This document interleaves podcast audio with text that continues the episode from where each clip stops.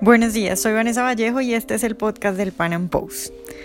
¿Por qué la izquierda se empeña en acabar con la familia? ¿Por qué se empeña en dañar el lenguaje? ¿Por qué ataca la religión católica y cristiana? Y en general, ¿por qué ataca todas las instituciones evolutivas surgidas de manera espontánea?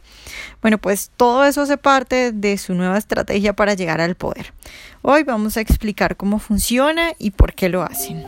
Nuestro invitado es Edgar Morilla, él es estudioso de la Escuela Austríaca de Economía. Edgar, buenos días y muchas gracias por estar hoy con nosotros. Hola, buenos días Vanessa, encantado de estar con vosotros, un placer. Bueno, Edgar, pues mi idea hoy es que hablemos un poco de la estrategia de la izquierda para conseguir seguidores y pues para tomarse el poder. Empiezo preguntándote, ¿tú crees que hubo un cambio de estrategia? La izquierda de hoy no utiliza la misma estrategia que la izquierda que utilizaba, que la estrategia que utilizaba, por ejemplo, Stalin. Bueno, pues eh, básicamente eh, yo creo un poco la tesis de que ha habido dos, dos oleadas de izquierda una hasta la caída de los bloques soviéticos y la caída del muro de Berlín, y luego una posterior, em, contra todo pronóstico que parecía ser, que es un poco la que tenemos actual. La diferencia que yo veo más a priori es eh, pues eh, pasar de hacer una, dialéctica entre, entre la lucha de clases a ya pues introducir esto que se suele llamar marxismo cultural, que a mí me parece que, va más allá de eso y, y que justamente pues se centra en otro tipo de causas. Desde luego mm, el devenir de la historia ha demostrado que la lucha de clases pues no, no tenía nada que ver con lo que, con lo que los postulados marxistas eh, y su dialéctica de clases pues preconizaban y han tenido que cambiar un poco el discurso, lo cual por una parte hace introducirse muy bien a un nivel propagandístico en la sociedad, pero por otra parte también es la pérdida de la nueva izquierda del contacto con realmente las clases más populares. Entonces yo creo que para ellos es un arma de doble filo que lo único que va a crear, y no es poco, es muchas disonancias cognitivas y, muchos ataques por la vía más bien propagandística, cultural y de distorsión de muchas de las instituciones que pertenecen o pilares que pertenecen a, la civilización y a la sociedad civil. Eh, precisamente te iba a preguntar sobre eso. Una de, de, las cosas que caracteriza a esta nueva izquierda es que se ensañan contra las instituciones evolutivas, por ejemplo la iglesia o por ejemplo la familia. ¿Por qué eso? ¿Por qué se ensañan con estas instituciones? Bueno, pues básicamente aquí mi análisis pues es muy de tipo evolutivo, por concretar es más de tipo hayekiano. Entonces, desde esta perspectiva, digamos que hay una diferenciación clara entre las instituciones evolutivas espontáneas que pertenecen a la sociedad civil sin intervención externa, como puedan ser, como bien dices, em, la espiritualidad, que yo tengo que hablar aquí de espiritualidad más que de religión, porque allá entrarían otros factores que ya no, no, no dejan tan clara la diferencia entre institución evolutiva o más de tipo coactiva, porque las, fronteras no son tampoco tan, son difusas. Eh, también es cierto que eh, lo tenemos en el lenguaje, lo tenemos en el dinero, o sea, las distorsiones son en, todas las instituciones que pertenecen a la sociedad civil, lógicamente y claramente con el interés de, de, socavarlas para esta, para esta manera, pues introducir un poco, introducir ese estatismo, esa institución oficial coactiva y digamos que es un desgaste de la civilización para, para, para, hacer un apalancamiento al poder. Eh, para mí es algo más que simplemente cultural, sino que puedo ver desde ese análisis como desde una perspectiva del dinero, pues ahí tenemos un dinero em, controlado por bancos centrales, que no está sujeto al,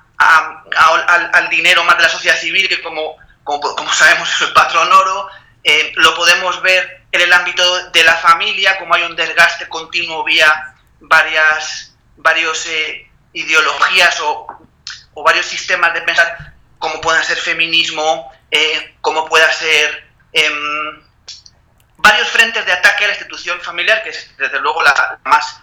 una de, la más esencial a un nivel civilizatorio. Y luego, muy importante, tenemos... Mm, que es ya de ámbito más interindividual, o sea, ahí tenemos el nexo entre el individuo y la colectividad,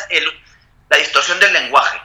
Em, en eso la izquierda pues es eh, campeona y yo creo que es ahí donde justamente em, nos pueden ganar a los que tenemos la idea de libertad, puesto que en el momento que se altera ese, ese pensamiento maquiavélico de que el fin justifica los medios, pues claro, ya tienen un credo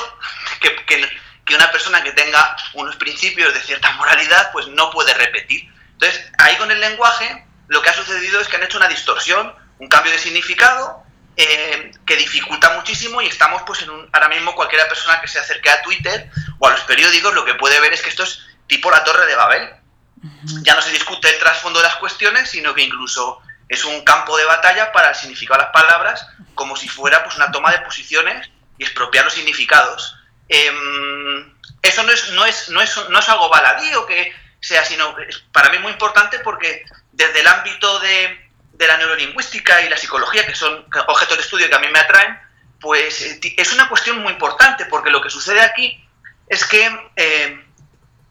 nuestro, nuestro mapa conceptual está regido, está intrínsecamente ligado al lenguaje. Entonces, claro, estas distorsiones de significados lo que crean finalmente son disonancias internas en, las, en los sistemas de creencias de las personas y, claro, ahí llega una, una, confusión tremenda en la que mm, en el fruto de esa distorsión, pues se encuentra em, más posibilidad de entrar pues el, poder público, el poder coactivo. Entonces, lo que yo no sé hasta qué punto, porque yo sí es cierto que no soy muy de teorías conspiranoicas, no sé hasta qué punto hay una deliberación. Sí es cierto que la crítica de la izquierda, la idea del marxismo cultural, es que pues un invento nuestro de los, de los liberales y que no existe tal. Sí es cierto que eso pues está clarísimo que a los hechos está que no es verdad, está claro que esas ideas gramscianas de no hay más que ver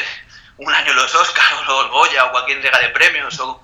cualquier programa mediático como, como realmente sí que deliberadamente ahí está clarísimo que hay ahí una intencionalidad. Lo que pasa es que no solo es eso, sino que yo considero que va más allá de eso.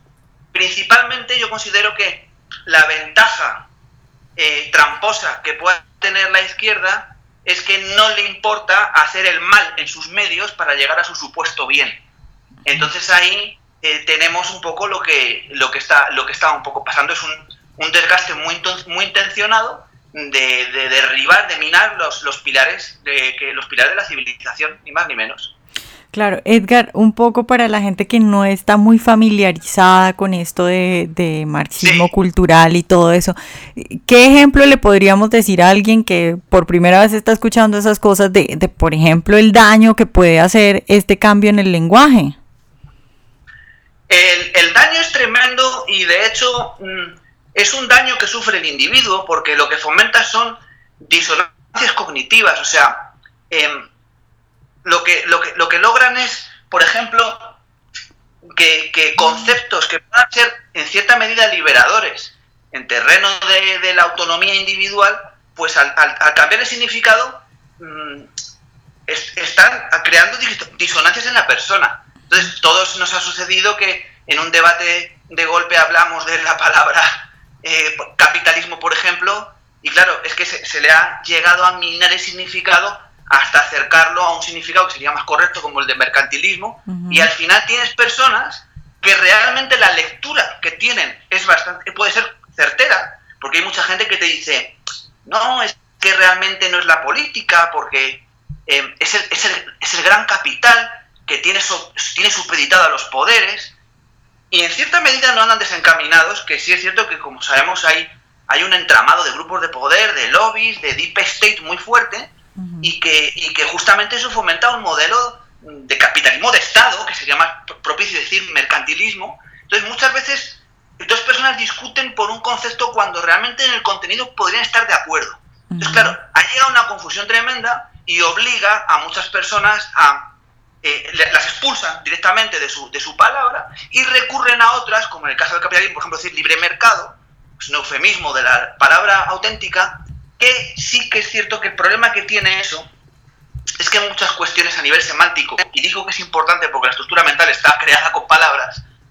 que el problema que tiene esto es que se pierde, pues sucede como la inflación con el dinero, o sea, se pierde la etimología de las palabras. Entonces, mm,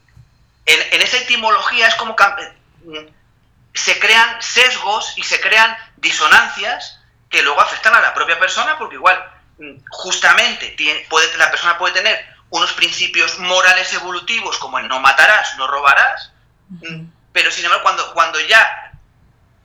esos constructos mentales empiezan a tener distorsiones, pues de golpe la persona tiene, lo, tiene esas, eh, eh, muy asumido mm, qué es lo que, hasta dónde llega, lo que puede hacer, pero sin embargo en algunas cosas pues tiene, es, yo creo que ese es la, lo que lo que el éxito de la izquierda es un poco ese. De hecho, eh, han cogido palabras deliberadamente tramposas. Tenemos ahí, por ejemplo, creo que recordar que era Hayek el que decía que la palabra socialismo era un atentado para definir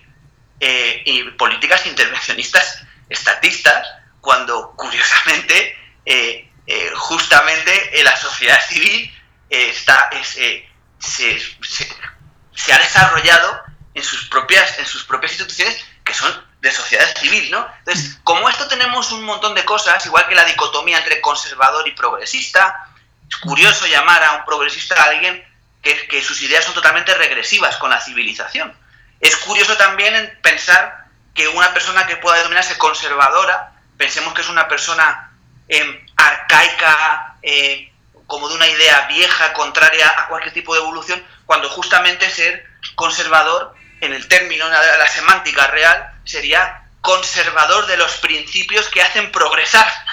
Entonces, aquí podemos ver cómo incluso muchas de las batallas dialécticas Em, de la política, pues están ya de base, como a Torre de Babel, está ya hay una hay un, un, problema muy grande con el tema de significados y ahí la izquierda, pues lógicamente haciendo trampas,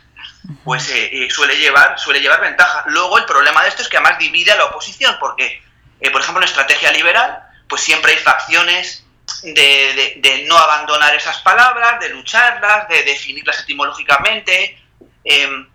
hay otra facción que es de eh, más eufemística y de cambiar las palabras porque se ven obligados a... Eh, entonces, son cosas que complican tanto, tanto a las personas como a, como a, a, grupos en oposición a lo que podríamos denominar ahora eh, izquierda.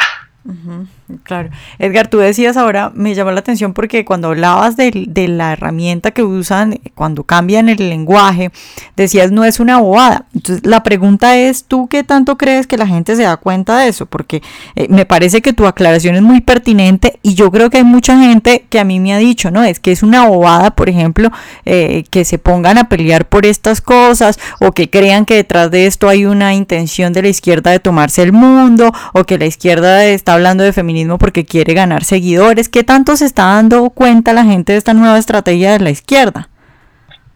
Eh, a ver, yo en eso soy, no es optimista, pero sí que soy un buen, eh, intento ser un analista de, donde vivo, que es bueno, es una capital europea, vivo en Madrid y siempre me gusta tocar un poco estos temas pues con gente del día a día y tal, para intentar hacer un pequeño muestreo mío, anecdótico, personal, un poquito de hasta dónde, hasta dónde llegan un poco estas cosas, ¿no? Yo en eso soy eh, realmente algo optimista, en el sentido de que si hablamos justamente de estos procesos evolutivos que pertenecen a la sociedad civil, eh, son realmente ciertamente intrínsecos. Eh, el problema llega luego con las disonancias, pero eh, en eso hay mucha gente que sí, que sí se da cuenta. Yo aquí el problema que veo a un nivel ya meramente político es que aquí, por ejemplo, en, España y en, y en, muchos sitios no, no hay una fuerza política que represente gran cantidad de la sociedad civil eh, que no comulga con estas ideas de ningún tipo y, claro, eso crea un... eso hay, hay, no hay una representación para una amplia mayoría social que parece a veces que ni existe. Yo, por ejemplo, cuando hablo con mucha gente, pues poca gente que no sea deliberadamente una persona muy, muy, muy radicalizada en la izquierda, la mayoría de la gente lo que quiere es un trabajo, lo que quiere es que su familia esté bien, lo que quiere es que les dejen tranquilos con sus propiedades. O sea, en el fondo, eh, cualquier persona que podríamos denominar normal, así como una... Ahí puede haber un encaje grande en gente, lógicamente, que, que, tiene claro algunas cosas y, o como mínimo sabe lo que no quiere. Entonces, yo creo que aquí el vacío importante es un vacío de lo que podríamos llamar, por contraste, derecha. Em, hay un vacío enorme de representación que, a mi parecer, y esto ya es una opinión personal, es muy probable que por, por proceso pendular de supercompensación y, abriendo la veda el torrente Trump, es muy probable que esto, con las, con las diferencias contextuales y de idiosincrasia de los países, empiece a permear más una, un tipo de política pues que venga realmente a cambiar un poco cosas. Yo sí pienso que desde luego cosas tienen que cambiar. Tenemos un índice de, de intervención en los países desarrollados económica tremenda. Em, hay, hay uno, los niveles de deuda y de inflación son brutales. Hay varios riesgos importantes que, que, que, si no se les busca una solución antes de tiempo vendrán por la vía del dolor, pero que tienen que venir. Entonces, mezclando todo esto, yo sí que creo que, que, falta ahí una fuerza. Aquí en España, por ejemplo, pues se pensó mucho en Ciudadanos y yo pienso que Ciudadanos le falta cierta personalidad, ha ido definiendo muy de forma aleatoria eh, cuál es el encaje. Eh, se ha decantado por el concepto de liberalismo progresista, eh, que a mí me parece pues que el intento es de acercar un antiguo PSOE socioliberal, o sea, consenso, no hay, hay un cambio, un calado importante. El PP eh, literalmente se ha polemizado, o sea, en el momento que encerró la gaviota de su logotipo en un círculo cerrado como Podemos, eh, al mismo tiempo erradicó toda la, toda el área liberal que tenía el partido y, y, ahí estamos un poquito. Y luego tenemos pues un partido que es, que es Vox, que yo sí pienso que tiene un potencial importante, pero que considero que debieran, desde mi humilde perspectiva, adecuar un poquito y, y poner en la oreja a lo que mucha parte de la sociedad civil eh, española mmm, requiere. Entonces, pues yo considero que es un momento de oportunidad y de que acabará sucediendo. Desde luego, además, aquí tenemos una cosa importante, la deriva Trump, uh -huh. que como a, a un nivel, es,